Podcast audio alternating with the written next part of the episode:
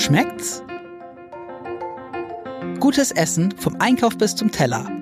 Der Ernährungspodcast vom Hamburger Abendblatt. Liebe Hörerinnen und liebe Hörer, herzlich willkommen zu einer neuen Folge unseres äh, Podcasts rund um die Themen Essen und äh, Genuss, Kochen und äh, den Herd. Wir haben ja neuerdings einen Stammgast bei unserem Schmeckt's Podcast.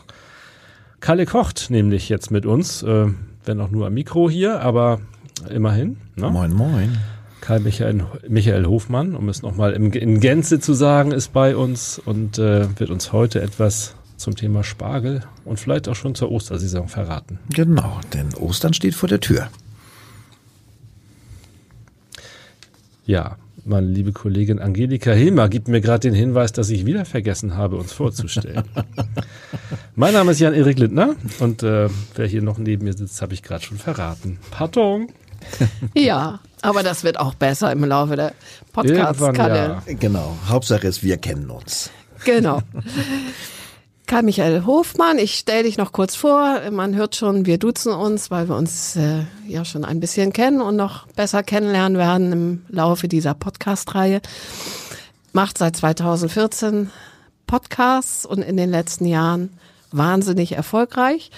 Ähm, du hattest im letzten Podcast erzählt, dass du inzwischen 100 Millionen Aufrufe hast, zusammen mit deiner Partnerin Carmen Servas. Ihr macht das zu zweit und 450.000 Abonnenten. Das sind schon Zahlen, die hatten wir als Abendblatt auch gerne, muss ich sagen.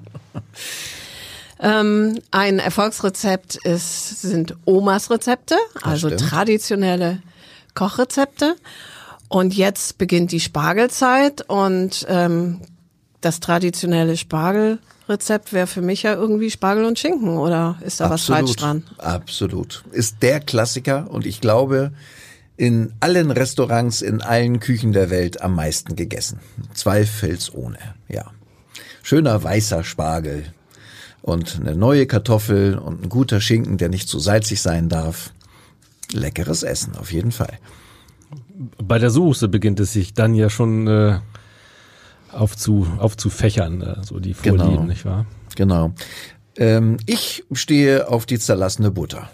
Also das ist für mich immer noch das aller, allerbeste. Einer meiner Kernsätze ist ja, Kochen muss nicht kompliziert sein und eine Butter zu schmelzen, das gelingt jedem und finde ich einfach toll. Der nächstbessere Schritt, wenn man das überhaupt be bewerten möchte, ist dann vielleicht die Sauce Hollandaise, die dann gerne auch mal nicht aus dem Tetrapack kommen darf. Und dann wird es kompliziert, oder? Ach, so kompliziert ist es nicht. Äh, liebe Angelika, und bei deiner freundlichen äh, äh, Vorstellung meinerseits hattest du erwähnt, dass wir seit 2014 Podcast machen. Wir machen seit 2014 Videos. Oh, Entschuldigung. ähm, das mit dem Podcast, äh, das ist neu Ganz frisch. und ich freue mich hier zu sein. Lieben Dank dafür. Ähm, nun nicht, dass jemand noch nach alten Podcasts sucht, deswegen äh, alte Videos haben wir genug, unter anderem auch die Hollandaise dabei. Und äh, wenn man das schnell machen möchte, ähm, die besteht ja eigentlich auch nur aus ganz wenigen Zutaten. Geklärte Butter, was das ist, können wir gleich nochmal eben kurz anreißen. Ein bisschen Ei, ein Schuss Weißwein, Salz und Pfeffer, könnte man schon eine Start-Hollandaise haben. Geklärte Butter. Geklärte Butter.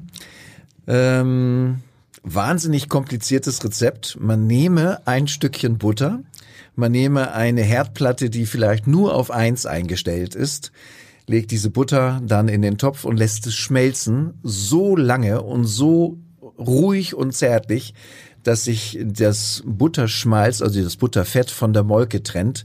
Dann haben wir eine geklärte Butter. Und für die Hollandaise möge man dafür sorgen, dass man die Molke nicht mit hineinrührt, weil die besteht zum großen Teil eben auch aus Wasser. Und das würde mit der Hollandaise nicht so gut funktionieren. Also abschöpfen. Abschöpfen. Es geht noch ein bisschen einfacher, wenn man dann diesen Topf, den man benutzt hat, in einen, in ein anderes Gefäß hineinfüllt und so langsam gießt, dass die Molke eigentlich nur zurückbleibt im Topf, weil die setzt sich ja unten ab Ganz einfache Geschichte. Wichtig ist, wenn man dann eine Hollandaise machen möchte, dass diese Butter auch warm bleibt. Denn das ist ja eine warm aufgeschlagene Soße. Sonst sind wir schnell Richtung Mayonnaise und das funktioniert auch nicht so gut. Schon gar nicht zum Spargel. Ne? Das will man nicht. Ja, ich kann mir vorstellen, dass in der neuen äh, Küche sowas auch möglich ist. Äh, Hollandaise, nein, einen frischen Spargel mit irgendeiner fancy Mayonnaise mit Wasabi oder sowas. Gibt's bestimmt auch alles. Aber nee, das wollen wir ja nicht. Oder als Spargelsalat. Spargelsalat ist. Mit Mayonnaise. Äh, ja, Ohne. geht vielleicht auch, aber dann doch lieber Essig und Öl.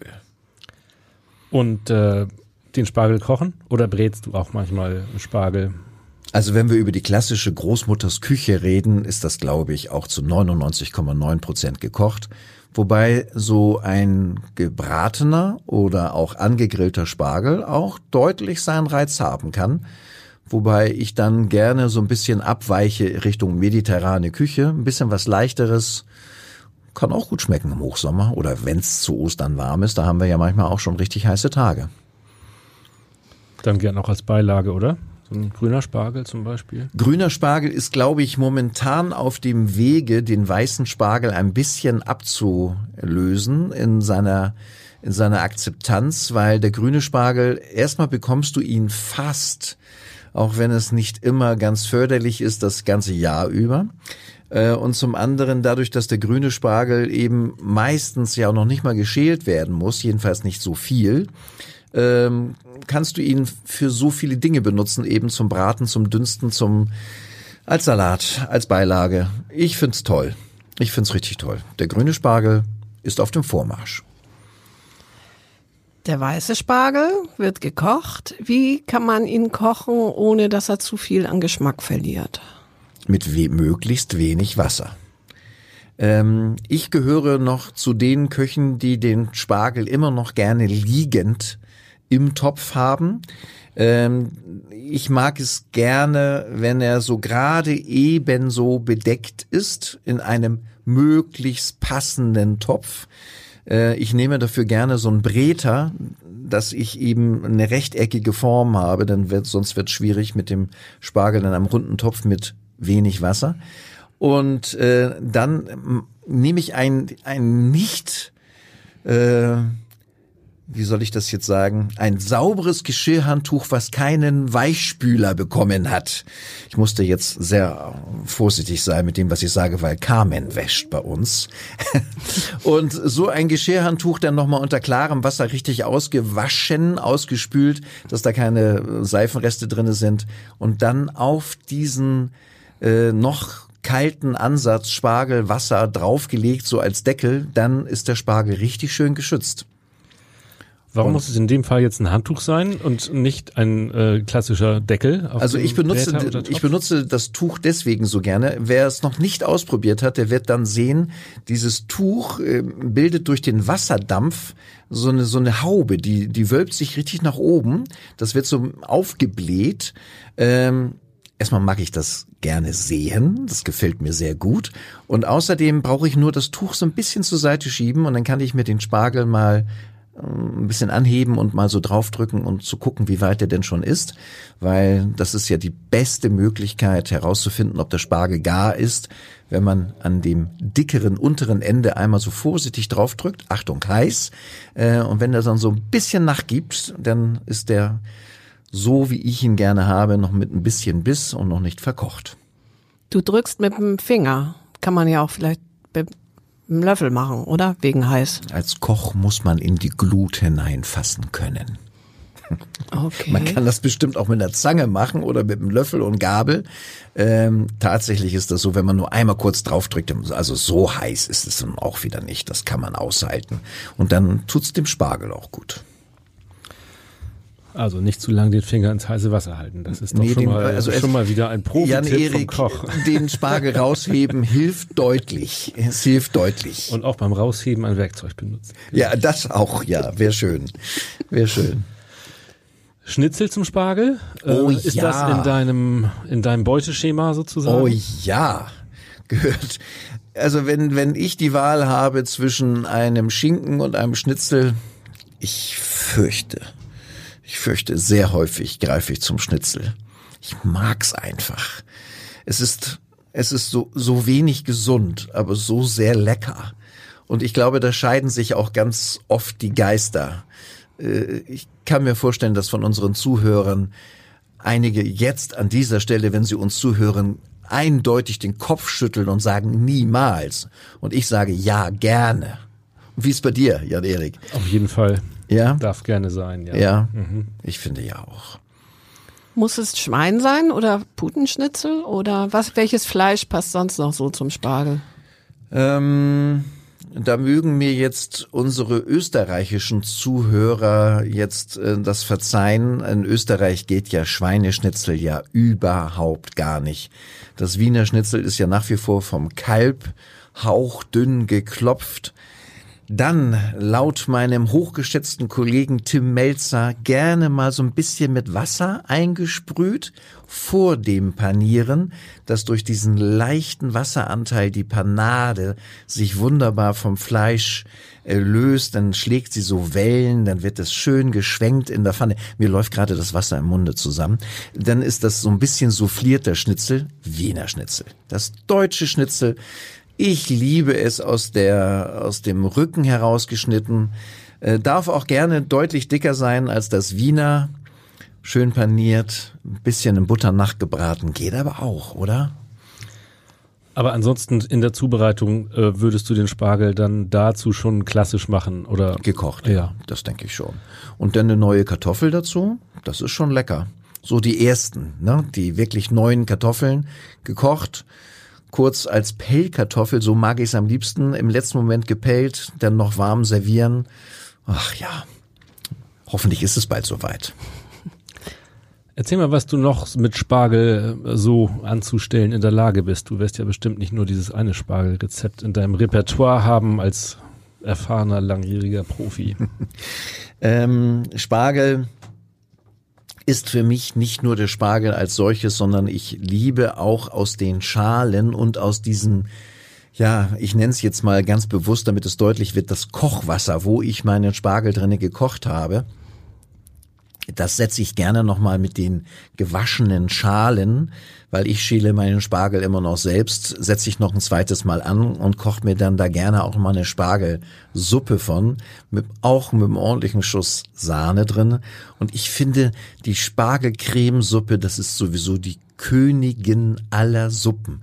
Mir fällt keine ein, die ich höher bewerte als eine Spargelcreme, weil sie ist, sie hat Geschmack, sie ist neu, also sie ist, äh, ich will jetzt nicht sagen neutral, aber sie ist so, sie ist so schmeichelnd, sie steht nicht im Vordergrund. Toll. Ein bisschen frische Kresse obendrauf. Darf auch noch Spargel rein. Ich nehme, genau, das wollte ich gerade fragen. Äh, die Schalen nimmst du wieder raus und dafür ein paar Stücke Spargel noch dazu Die hinein. Spargelschalen sollten raus, ja. Ja, das äh, würde ich mal erwarten. Und, äh, und dann aber finde ich so ein bisschen was Bissiges da drin zu haben, ist schon schön, oder? Unbedingt, unbedingt. Und meine Großmutter, und äh, ihr wisst es ja, äh, bei mir stehen ja Großmutters Rezepte im Vordergrund, die hat da auch immer noch so kleine Fleischbällchen mit reingemacht. Das war dann schon fast ein vollwertiges Essen. Aber toll. Wie hältst du es mit dem Grillen beim Spargel? Ich bin ja nicht so aus der Barbecue-Szene äh, und auf meinem YouTube-Kanal lasse ich auch ganz ganz gewollt die Finger davon, weil die Barbecue-Szene auch in Deutschland hat sich so weiterentwickelt und die haben ja regelrecht aufgerüstet. Wenn du vorher oder früher den dreibeinigen Holzkohle-Gartengrill, wo du immer Sorge hattest, dass der mal umkippt, stehen da ja heute in den Gärten Deutschlands stehen ja wahre Hochleistungsgeräte aus verschiedenen Herstellerbereichen. Und äh, du musst als Barbecue-Mensch dich auskennen. Das fängt beim Holz, bei der Holzkohle, beim Gas, beim Elektro an. Verschiedene Räuchermehle. Bin ich alles nicht. Ähm, und deswegen, wenn ich mal Spargel grille, mh, kommt das selten vor, weil wir haben ja eine Mietswohnung, Gott sei Dank. Und da haben wir einen Balkon und da ist Grillen eigentlich nicht erlaubt. Deswegen zum Thema Spargelgrillen gibt es andere, die sich besser auskennen. Wie ist es denn beim Thema Spargelwürzen?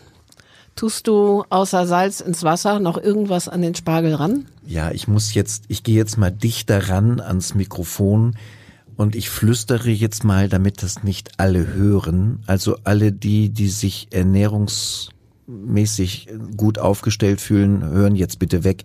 Ich mache da noch ein bisschen Zucker mit rein. Aber das habe ich nie gesagt. Mm. Das, das ist so. Also hier in Norddeutschland, ich weiß, ich habe ja mal im Schwarzwald gearbeitet, ne? also süddeutsche Küche. Und die haben schwören ja auf ihren eigenen Spargel dort aus dem Rheintal. Ist ja auch alles toll und da wird das halt nicht gemacht. Jedenfalls in der Küche, wo ich dort gearbeitet habe. Aber hier in Norddeutschland, ich mache ja auch an meinem Blumenkohl und ich mache ja auch an meinem Brokkoli immer eine kleine Prise Zucker ran. Ich weiß, das ist nicht toll, aber es schmeckt halt toll. Aber ins Spargelwasser ein bisschen Zitrone kann man doch auch noch machen. Oder ja, also viele, verpönt? viele machen das Wusste gerne. Viele machen das gerne, ja, natürlich. Äh, und viele sind auch der Meinung, dass dadurch die Farbe noch ein bisschen erhalten bleibt. Ich habe die Erfahrung nicht so gemacht in all den Jahren, wo ich Spargel koche. Ich weiß, dass das weit verbreitet ist. Ich selber mache es nicht. Wir waren vorhin schon beim grünen Spargel. Also es gibt ja weiß-grün und ich glaube auch noch violett. Mhm. Ähm, du sagtest ja, der weiße ist sozusagen der klassisch deutsche äh, Standardgerichtsspargel. Ja. Der grüne fängt an aufzuholen mit was denn? Als also wird der dann eher gebraten oder? Ich glaube ja. ja. Ich glaube mhm. ja. Also der grundsätzlich, wenn ich das mal bewerten sollte, würde ich sagen, dass der grüne Spargel an sich sportlicher ist. Also grüner Spargel ist für für die jüngeren Gäste. Also ich bin ja schon ein bisschen länger auf der Welt und Menschen in meinem Altersbereich, die bevorzugen mit Sicherheit immer noch den weißen Spargel. Ich weiß aber, dass meine erwachsenen Kinder deutlich den grünen lieben. Also das, das ist das, was ich meine, dass der so ein bisschen von der Wertigkeit aufgeholt hat. Vielleicht nicht immer unbedingt eine Geschmacksfrage, eher so eine Imagefrage, ne? Bei dem grünen Spargel. Er wirkt ja für viele deutlich ja, gesünder. Das glaube ich auch, ja. ja. Mhm. Vielleicht auch Urlaubserfahrung, ne? Weil ja, mediterranes Essen, ähm, da findet man den ja auch. Genau. Mhm. Sobald du da irgendwie Richtung Mittelmeer unterwegs bist und natürlich auch Frankreich als solches, äh, grüne Spargel ist da schon weit vorne, ja. Super, bisschen Parmesan drüber. Feine es Sache. geht alles. Grüner Spargel, so ein bisschen in Pergament eingeschlagen. Also bitte keine Alufolie, aber Pergament finde ich toll und dann so ein bisschen Olivenöl, wie du schon sagst, Jan-Erik, so ein bisschen äh, Parmesan obendrauf. Ich leg da auch noch ein paar Oliven mit hinein. Ganz ganz klein bisschen Salz und Pfeffer. Vielleicht, wenn man Lust hat, noch ein bisschen Knoblauch. Ab in den Ofen, 25, 30 Minuten und allein dieses Pergament dann zu öffnen. Oh, kochen kann so schön sein. Wir sollten die Podcast nach dem Mittagessen machen, ab sofort. Unbedingt. Spargel muss aber ja nun auch eingekauft werden, bevor mhm. man ihn kocht. Wo äh, gehst du da hin? Gehst du normal in den Supermarkt, holst dann Spargel oder auf den, auf den professionellen Hof? Was würdest du da empfehlen? Also so? tatsächlich haben wir ja rund um Hamburg hier verschiedene Spargelhöfe. Ähm, ich bin da auch wirklich gerne, weil ich äh, einfach denke, und hoffe, dass der Spargel, den ich dort zu kaufen bekomme, dass der dort eben noch einen Tag frischer ist als den, den ich in den Supermärkten habe. Wobei äh, man sieht es dem Spargel ja natürlich auch an, äh, wie lange der da schon liegt. Auch wenn viele Supermärkte ja natürlich jetzt die tollsten Techniken haben. Ich war neulich gerade wieder in einem großen Supermarkt und ich habe gestaunt in der Gemüseabteilung, wenn da dieser feine Nebel so von oben herunter auf das Gemüse herunter äh, rieselt oder schwebt. Du hast ja das Gefühl, dass alles in dieser Sekunde direkt vom Acker kommt. Die machen das schon clever, clever und auch mit der Beleuchtung dort. Man muss da auch ein bisschen aufpassen. Und zwar äh, tut man das wie? Also wie, was rätst du Kunden, ähm, worauf sollten sie achten, wenn sie zum Beispiel Spargel kaufen? Ähm, ich liebe es, auf dem Isemarkt hier in Hamburg einzukaufen. Und da wird ja auch viel frisches Gemüse angeboten. Und ich war neulich, also was heißt neulich, das ist Quatsch, also im letzten Jahr zur Spargelzeit war ich äh, Zeuge eines Vorfalls. Äh, da ist eine Dame an den Spargel herangetreten und wollte die Qualität prüfen. Und es gibt so einen schönen Trick, den Spargel zu nehmen. Und wenn der leicht durchbricht, dann ist das ein Zeichen dafür, dass der Knacke frisch ist. Äh, ich kann den Zuhörern da draußen versichern, dass die Spargelbauern das alles andere als schätzen. Äh, da gab's auch ein ordentliches Wortgefecht, weil wenn da jeder Zehnte vorbeikommt und den Spargel durchbricht, dann hat er nicht mehr viel zu verkaufen. Und es gibt deutlich bessere Möglichkeiten, sich das anzuschauen. Also das Wichtigste für mich persönlich ist, äh, wenn der Spargel gestochen ist, und er ist noch nicht geschält, dann unten an der Schnittstelle, wo man ihn abgeschnitten hat, da sollte er wirklich frisch aussehen, feucht aussehen. Wenn der da schon angetrocknet ist, dann sieht man dem Spargel an, dass der schon ein bisschen länger liegt. Und ein fast schon ungehöriges äh, Merkmal ist, wenn die Spitze des Spargels, wenn die schon weich ist oder sich verfärbt oder im schlimmsten Fall schon irgendwie nass geworden ist, Finger weg. Also das ist alter Spargel. Ich habe mal gehört, dass die quietschen sollen, wenn man sie aneinander ja, das, reibt. das ist aber wahrscheinlich genauso unbeliebt, als wenn man sie bricht naja, dann am also Stand, also oder? Quietschen ist erlaubt. Also quietschen ist erlaubt. Zwei, zwei schöne Spargelstangen nebeneinander zu reiben und wenn die den quietschen. Aber Achtung, das äh, funktioniert eben auch unter den Nebelschwaden des Supermarktes. Da quietscht es auf jeden Fall ähm, als du gesagt hast, äh, das Thema mit dem Spargel brechen angesprochen hast. Ähm, viele brechen ja den Spargel ab und schmeißen die unteren Enden weg. Ähm, beim weil vermeintlich Spargel, oder? Äh, beim Weißen. Oh, beim da, Weißen wo, wo es vermeintlich dann erst frisch wird. Ist Quatsch? Mm, also ich weiß, dass das Brechen des grünen Spargels weit verbreitet ist, weil tatsächlich ist es so, beim grünen Spargel ist es sehr, sehr häufig so, dass gerade die unteren ein bis zwei, manchmal auch drei Zentimeter immer gerne holzig sind. Da macht das deutlich Sinn. Und einen holzigen grünen Spargel zu essen, das ist eine Katastrophe. Das habe ich beim weißen Spargel so noch nie gehabt. Also mit dem Brechen, das kenne ich auch selber nicht, habe noch keine Erfahrung gemacht. Was ich aber tue, wenn ich meinen Spargel selber schäle, dass ich ihn erst einmal schäle und dann nimmt man ja meistens ein kleines Messer und schneidet unten diese, diese Stelle, wo der Spargelbauer schon mal geschnitten hat, schneide ich noch immer noch mal weg. Und wenn ich dabei einen gewissen Widerstand spüre, dann weiß ich an der Stelle ist es halt noch holzig, was selten vorkommt. Und dann schneide ich halt immer noch ein zwei Millimeter weiter nach oben, bis ich an eine Stelle komme, wo es eben nicht holzig ist. Kleiner Tipp nochmal für alle Zuschauer oder Zuhörer, Angelika, ich war jetzt auch bei meinen YouTube-Videos, ähm, für alle Zuhörer, wenn man dann unten diese, diese zwei Millimeter von dem Spargel abgeschnitten hat, dann einmal gegens Küchenlicht halten, die Stange, dann sieht man genau, ob dann noch vielleicht irgendwo so eine Faser hochsteht. An der Stelle hat man dann schlecht geschält. Denn das ist, glaube ich, das Allerschlimmste. Wenn du beim Spargelessen noch so eine Schale so aus dem Mund herausarbeitest. Furchtbar.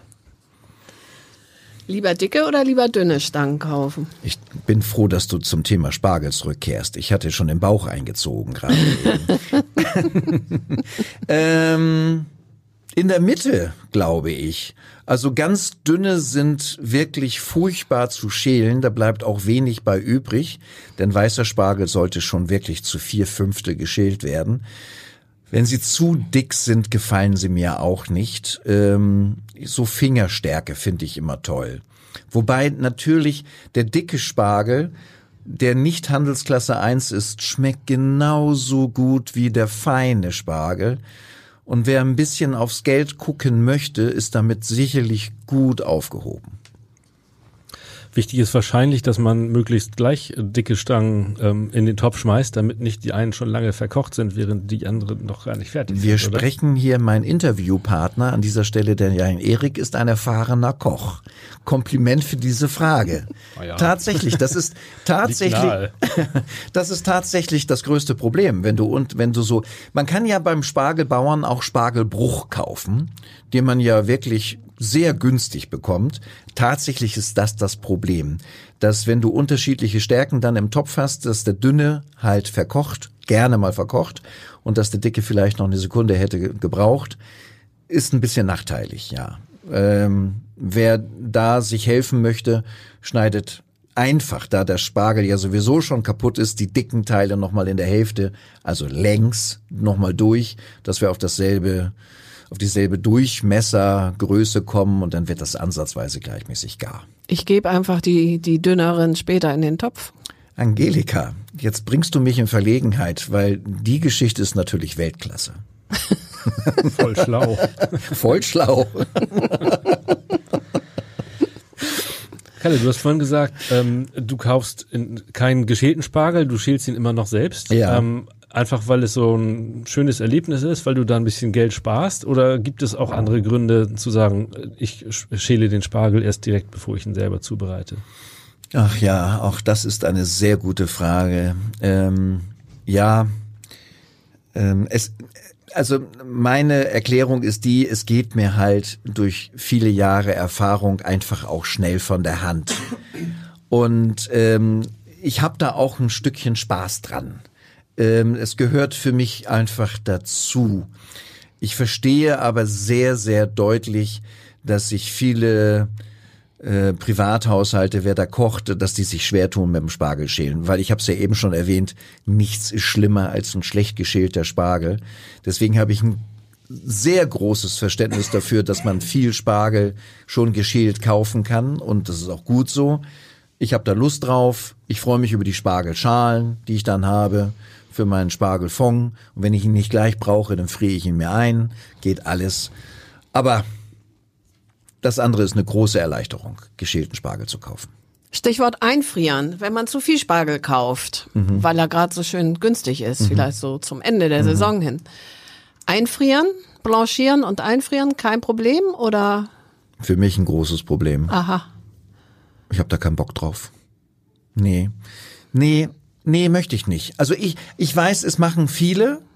Ähm, wenn ich den Spargel dann wieder auftaue und ich habe ihn dann wieder erwärmt, weil er ist ja schon blanchiert, ist das, ich habe, der Spargel gibt mir dann nicht das gleiche, als wenn er frisch gewesen ist.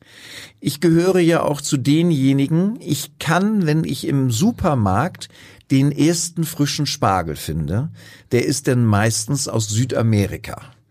Dann gibt es ja irgendwann den aus Griechenland, dann gehen wir ja immer weiter hoch, Spanien, Frankreich, das wird ja immer dichter. Und irgendwann kommt der überteuerte erste weiße deutsche Spargel. Ich kann mich zurückhalten. Ich warte, bis wir einen bezahlbaren deutschen weißen Spargel haben, der frisch ist. Und über den freue ich mich so unendlich.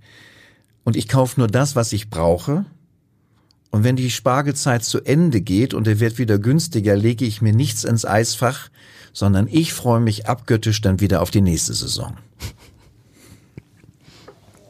Zu Recht. Ist einfach was Feines. Ähm, leichter Themawechsel. Das Osterfest steht vor der Tür. Ja, Was gibt's bei dir? gerne Lamm. Ich liebe Lamm. Witzigerweise liebe ich Lamm nur zu Ostern. Weiß nicht, woran das liegt. Ist vielleicht auch so eine Kopfsache. Das Osterlamm ist ja immer schon ein Thema gewesen. Ähm, und ähm, wobei, wenn ich das so recht überlege, möchte ich das Lamm eigentlich in Anführungszeichen setzen. Mir ist da ein Schaf genauso recht. Also es muss nicht das ganz Kleine sein, also um Gottes Willen. Aber so eine schöne, man nennt es ja trotzdem die Lammkeule, so aus dem Ofen schön mariniert. Ach ja, da läuft mir schon wieder das Wasser im Munde zusammen. Ich mag das wirklich total gerne. Aber ich äh, sag's gerne nochmal. Du wirst bei mir zu Hause, wenn du mein Gast wärest, würdest du von, ich sag jetzt mal von Mai bis nächstes Jahr März kein Lamm finden. Mach ich nicht. Aber dann in der Hauptsaison für mich absolute Delikatesse. Und die Keule ist sozusagen dein Lieblingsstück vom Lamm. Es gibt ja auch Koteletts, es gibt Filet. Ja, also die Koteletts habe ich gerne, ich gehe ja auch gerne mal essen mit meiner Lieblingskamerafrau Carmen. Und äh, ich bin ja ein ganz einfacher Esser. Ich gehe gerne mal zu meinem Lieblingsgriechen. Und ähm, wenn die da ihre Lammkoteletts schön mariniert vom Grill, ist das ein tolles Essen. Ähm, ich liebe das sehr. Mm, das Lammrückenfilet oder Lammkarree wird es ja auch genannt. Rosa gebraten hat auch seinen Reiz. Ähm, trotzdem die Lammkeule ist für mich das Maß aller Dinge. Ja, doch. Wobei wir haben neulich in unserem YouTube-Kanal haben wir auch mal ein Lammgulasch, also ein Lammragout gemacht, was ich sehr lange nicht gekocht habe. Und wir waren beide, die Carmen und ich, völlig überrascht, wie lecker das ist. Auch ein fast vergessenes Gericht, was man unbedingt mal wieder ausprobieren sollte. Bleiben wir mal kurz bei den Klassikern. Ähm, erzähl uns doch mal, wie dein, dein Teller aussieht, den du dann äh, zubereitest, wenn du dir eine solche Lammkeule machst. Was gibt's dazu? Was, ist Was es dazu gibt, ich finde ja Lamm und Kartoffelgratin, das ist so für mich so ein Klassiker. Das mag ich sehr, sehr gerne. Ähm, überhaupt esse ich sowieso gerne Kartoffelgratin. Und äh, als Sättigung, also als Gemüsebeilage zu meinem Lamm, ich bin nicht so der ganz große Bohnenfan. Ähm, wenn sie gut gemacht sind, ja. Aber lieber habe ich ein Ratatouille dazu. So Aubergine, Zucchini, Paprika, ein paar frische Tomaten, jede Menge Kräuter, ein bisschen Knoblauch. Kann man gut zusammen essen. Und natürlich von dieser Lammkeule noch eine Soße gezogen. Also nicht von der Lammkeule, sondern von dem Schmoransatz. Toll. Zum Ratatouille passt ja dann eine französische Lammkeule, also so mit Kräutern der Provence oder wie, wie bereitest du die zu? Die darf auch gerne von Sylt sein. Passt ja trotzdem Rosmarin dazu. Also es, es muss ja nun nicht eine importierte Lammkeule aus Frankreich sein. Nein, aber das meinte ich auch nicht. Französisch meinst, zubereitete deutsche Lammkeule. Ja, äh, ich habe dich schon richtig verstanden. Äh, tatsächlich ja, mit den mediterranen Kräutern. Ich finde sowieso, dass alles das, was mit Lamm zu tun hat, also das, ich gebe dir vollkommen recht. Das ist für mich auch so das. Ich würde so, das erste Wort, was mir dazu einfällt, ist die Provence. So, das habe ich einfach so, vielleicht ist das anerzogen, keine Ahnung. Und da ist halt Rosmarin und Thymian und Knoblauch und Tomate ganz weit vorne. Das Gratin, wie machst du das? Vielleicht in ein paar Stichworten. Ähm, ich benutze mehlig kochende Kartoffeln und ich schäle sie, ich schneide sie in möglichst dünne Scheiben und möglichst gleichmäßige Scheiben, sonst haben wir da wieder das Problem, wie ähnlich vorhin beim Spargel. Die werden sonst ungleichmäßig gar und ich mache mir nicht die Arbeit und schichte die irgendwie in Fächerform in irgendwelche kleinen Schälchen rein. Nein, die kommen bei mir in die Auflaufform und dann koche ich mir eine ähm, eine Milch-Sahne-Mischung, so zwei Drittel Milch, ein Drittel Sahne. Und da hinein gebe ich ich muss jetzt noch einmal zurück. Ich schwitze erst Knoblauch an in Olivenöl und das darf, da darf die ganze Küche nach duften. Also das sind so richtig so Knoblauchschwaden, die dann bei mir durch die Küche wabern. Das lösche ich dann mit diesem Milch- und Sahnegemisch äh, auf und koche das alles, das alles nochmal zusammen auf.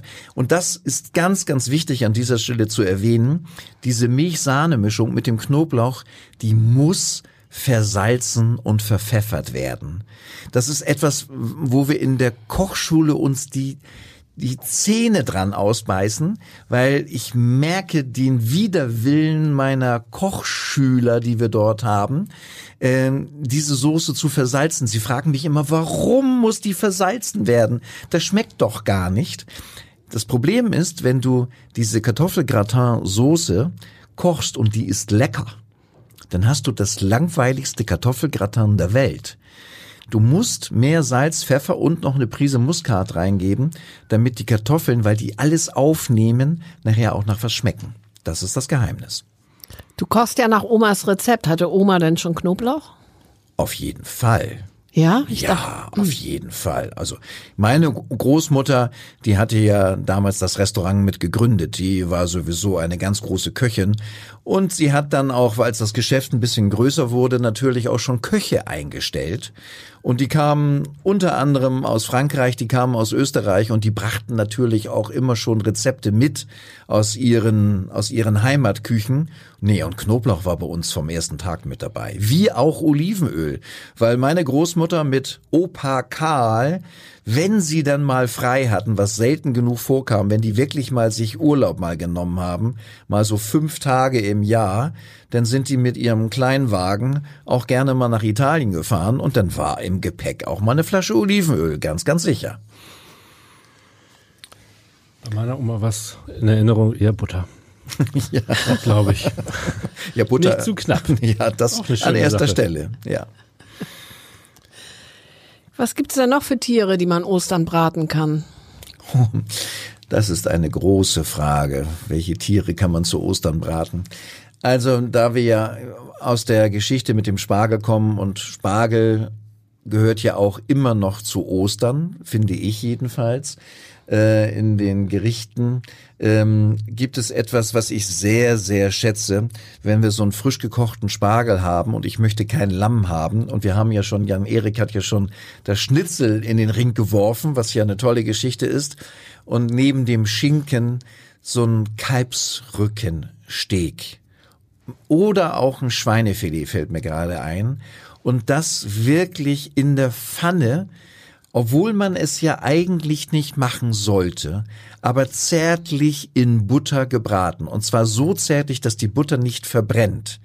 Und dann das im letzten Moment dieses Steak oder das Medaillon in der Butter nochmal wälzen, dann brauche ich auch fast nichts weiter noch zu meinem Spargel. Also das wäre noch eine Alternative, die mir sicherlich gut gefallen würde. Ostern vegetarisch, was würdest du da Unbedingt. mal empfehlen? Wird immer mehr. Werden wir auch auf dem Kanal immer mehr nachgefragt. Vegetarisch ist ähm, mehr denn je im Kommen. Ähm, mehr als vegan, deutlich mehr als vegan. Ähm, und was wir auch feststellen, ähm, dass es immer mehr den Trend dazu gibt, ähm, gar nicht so sehr sich unbedingt ve vegan oder vegetarisch zu ernähren, sondern dass eigentlich das Wort weniger Fleisch, das ist, glaube ich, könnte eine große Lösung sein. Äh, dass man gar nicht sagt, ich verbiete es mir komplett, sondern ich schränke mich ein. Und dann macht das, macht vieles seinen Sinn, finde ich. Das ist meine persönliche Meinung. Und ähm, ich persönlich freue mich immer über ein vegetarisches Essen.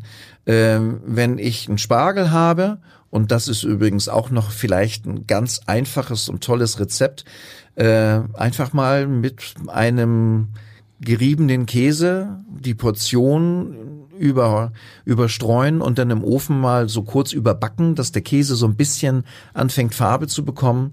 Und da wiederum die Kartoffel dazu. Toll. Vegetarische Küche. Kann ganz einfach sein. Auch als Ostermenü denkbar, denke ich. Ne? Unbedingt, unbedingt.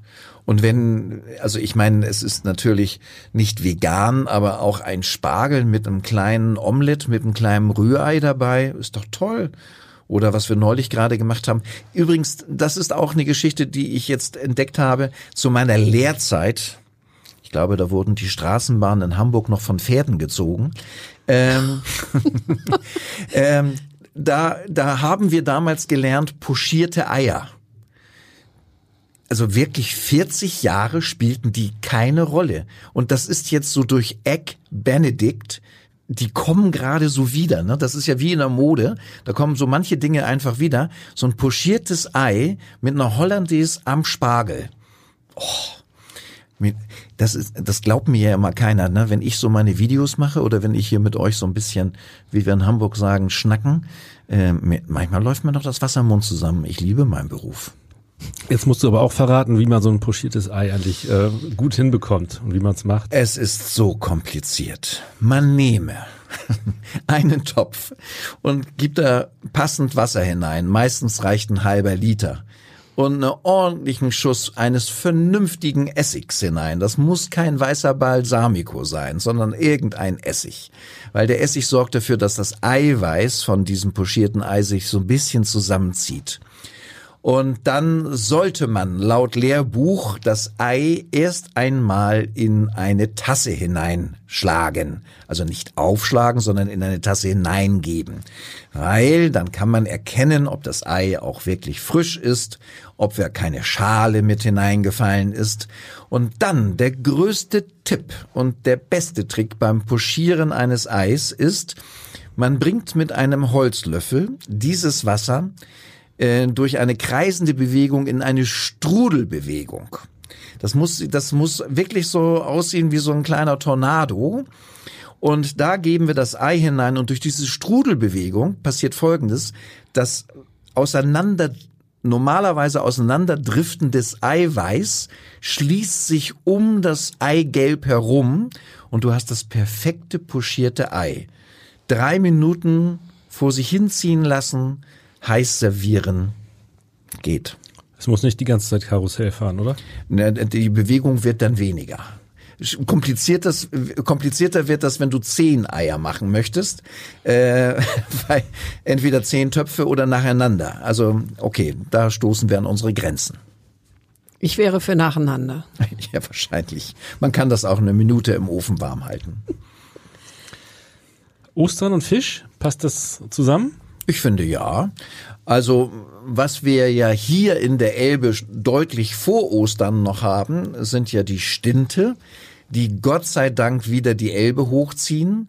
Ich hatte für mein letztes Kochbuch ein überaus nettes Treffen mit einem Elbfischer aus York Borstel ähm, der mir viel über die Stinte erzählt hat, die zwar weniger geworden sind, aber dadurch, dass die Wasserqualität besser geworden ist, wieder die Elbe hochkommen. Und an dieser Stelle würde er sagen, ja, aber der Schlick im Hamburger Hafen, der macht ihm das Leben schwer. Und mit diesem Ausbackern, also da, da gibt's schon Probleme mit den Stinten.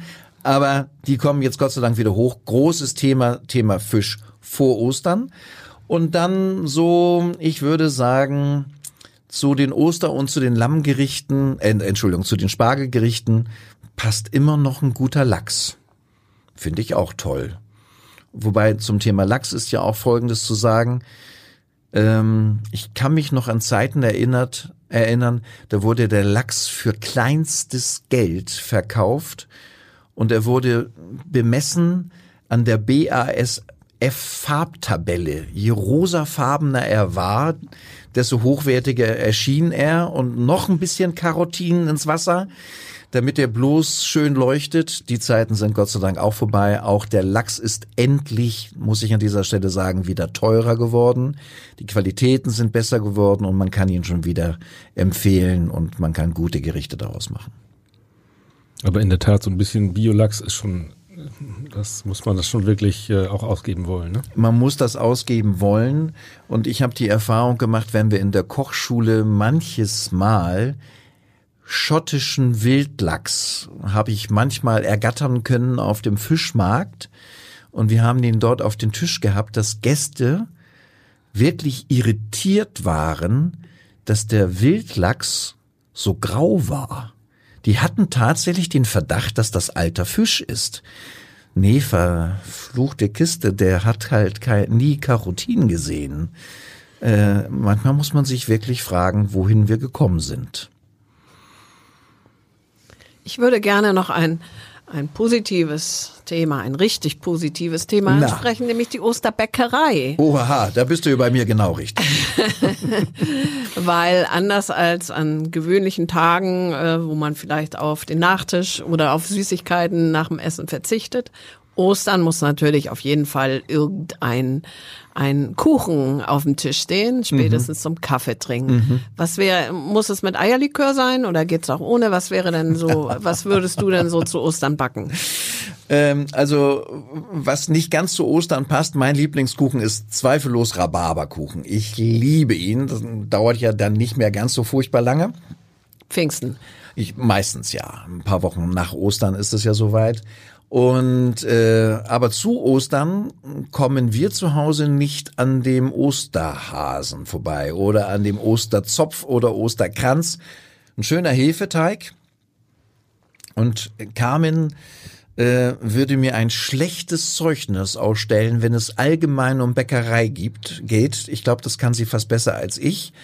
Aber Hefeteige, da habe ich ein Händchen für. Die gelingen mir ganz gut, weil ich glaube, das Haupt ähm, Hauptmerkmal oder das Beste, was man einem Hefeteig antun kann, ist ihm Zeit zu geben. Und wenn der richtig schön aufgegangen ist, wenn der sich gut anfühlt, wenn der nicht mehr am Tisch oder an den Werkzeugen klebt, kann man da wunderbare Dinge draus machen. Unter anderem so einen Hefezopf. Wobei das Flechten der Zöpfe kann wiederum Carmen besser als ich. Und was genau flechten wir dann? Also Hefe, Teig und da noch irgendwie Rosinen rein oder sowas? Nö, oder einfach nur so? Ich teile den in drei oder vier Teile und versuche den dann ansatzweise gleichmäßig zu flechten, was deutlich schwierig ist. Wer es noch nie gemacht hat, viel Spaß dabei.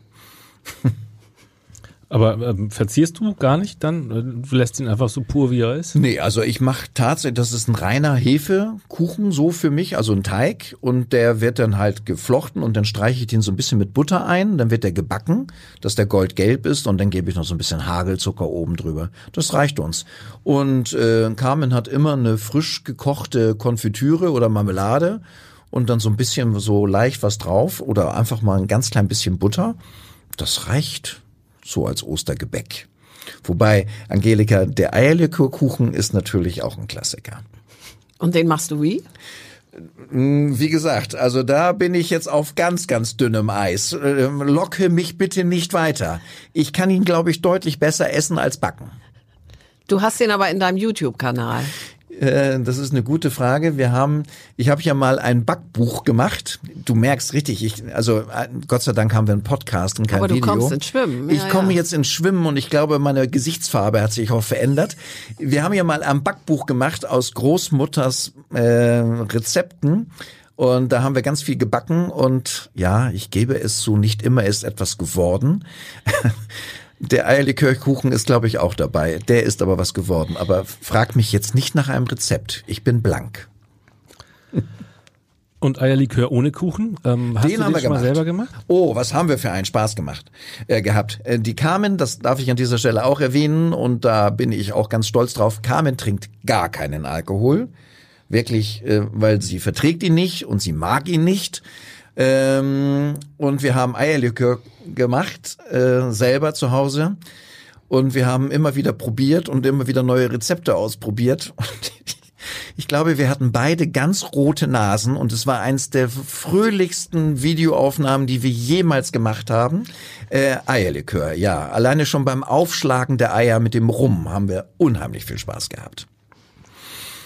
Erzähl uns kurz, wie, äh, wie man ihn dann vollendet, wenn man ihn zu Hause machen möchte. Also es ist ja im Prinzip nichts anderes als eine Hollandaise, wenn man so will. Eier werden ja aufgeschlagen mit ein bisschen Rum und Orangensaft, bis das dickflüssig ist. Dann gibt man halt noch den Rum hinein. Da muss man so ein bisschen aufpassen, dass die dass diese Masse, wenn sie erkaltet, nicht zu dick ist, weil das war auch ein Problem bei uns, ähm, wenn man es dann abfüllt in die Flaschen. Und dann wurden wir immer gefragt, wie lange ist denn der haltbar? Äh, Wir haben uns diese Frage nie gestellt. Bei euch nicht lange offensichtlich. Also ein Mindesthaltbarkeitsdatum hat sich äh, ausgeschlossen. Du sagtest eben, Eier werden aufgeschlagen und dann geht rum Und Orangensaft, das Orangensaft, war Orangensaft und, Sahne oder sowas? Ähm, nee, ich glaube, wir haben es nur mit Nee. Orangensaft gemacht. Also ja. Eier, Orangensaft, rum im ja, Prinzip. Mhm. Genau. Im Prinzip super. In, und natürlich, ich glaube, wir haben auch eine Prise Zucker noch mit hineingegeben, damit das nicht ganz so, ganz so hart wurde. Also ein super einfaches Rezept eigentlich und hat unheimlich viel Spaß gemacht. Und das ist auch so eins von diesen Dingen, wenn man das dann so abfüllt in möglichst hübsche Flaschen, da freut sich so mancher drüber. Ähm, wobei, ich muss eine kleine Einschränkung machen. Ich glaube, wenn ich eine Flasche Eierlikör geschenkt bekommen würde, hätte ich, glaube ich, auch immer Angst, was der mit mir macht. Ich mache ihn lieber selber. Aber ich glaube, wenn du ihn machst, kannst du ihn auch verschenken. Das wird schon, wird schon gut ankommen. Wir haben keine Reklamationen bekommen, nein. Ja, ich würde sagen, ne, dann beim nächsten Podcast beim kleinen Eierlikör. Ja, gerne. Genau. Zunächst ja. einmal, lieber Kalle, liebe Angelika, vielen Dank. Es hat mir Spaß gemacht mit euch. Das ist gut. Uns auch, oder? Ja, auf jeden Fall. Bringen wir nächstes Mal einen kleinen Eierlikör mit und dann wird's noch ein bisschen lustiger. Okay. Tschüss. Tschüss. Weitere Podcasts vom Hamburger Abendblatt hören Sie auf abendblatt.de slash podcast.